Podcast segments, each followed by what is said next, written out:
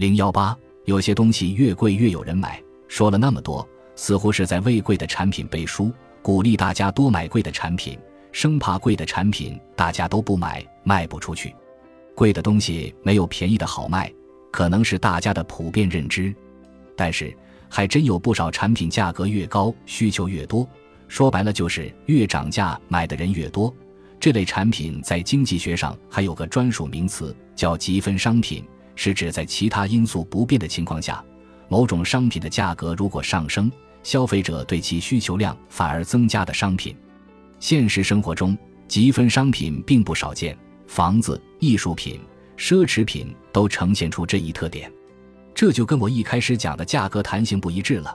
为什么会出现反需求定律特性的产品呢？我们就拿奢侈品来分析一下吧。首先，从消费者偏好来看，奢侈品存在的意义就是满足人心理上自我实现的诉求，是高档生活和尊贵身份的象征。正是因为奢侈品满足的是这么一种独特的偏好，如果中低收入消费者能够承担得起奢侈品消费了，奢侈品也就失去了其独特的使用价值或效用。随着奢侈品价格的上升，有购买能力的消费者越来越少，对奢侈品的效用评价或者偏好程度反倒增加了，其购买也就变得更积极了。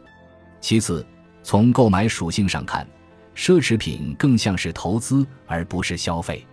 奢侈品从来就不是用来满足人的基本生存需求的，并且由于通常易于长期保存，使得奢侈品消费具有了投资的特征。奢侈品越涨价。越说明这个产品具备投资属性，那么投资的价值就越高，也就越容易受到追捧。一线城市的房子越涨越火，也跟这个道理有关。最后，有些看起来很昂贵的产品，其效益却是成倍增加的，平均下来更加划算。比如，现在高铁票比普通车票贵出那么多，为什么大家都不愿意坐绿皮车了呢？因为昂贵的价格带来了时间的节约，省出来的时间可以做更多的事情。还有些看起来昂贵的花费，能带来更高的生活品质。比如这两年开始大火的抗衰老辅酶胺，如果真的可以修复 DNA、延缓衰老，你愿意为年轻出多少钱呢？你的美丽又值多少钱呢？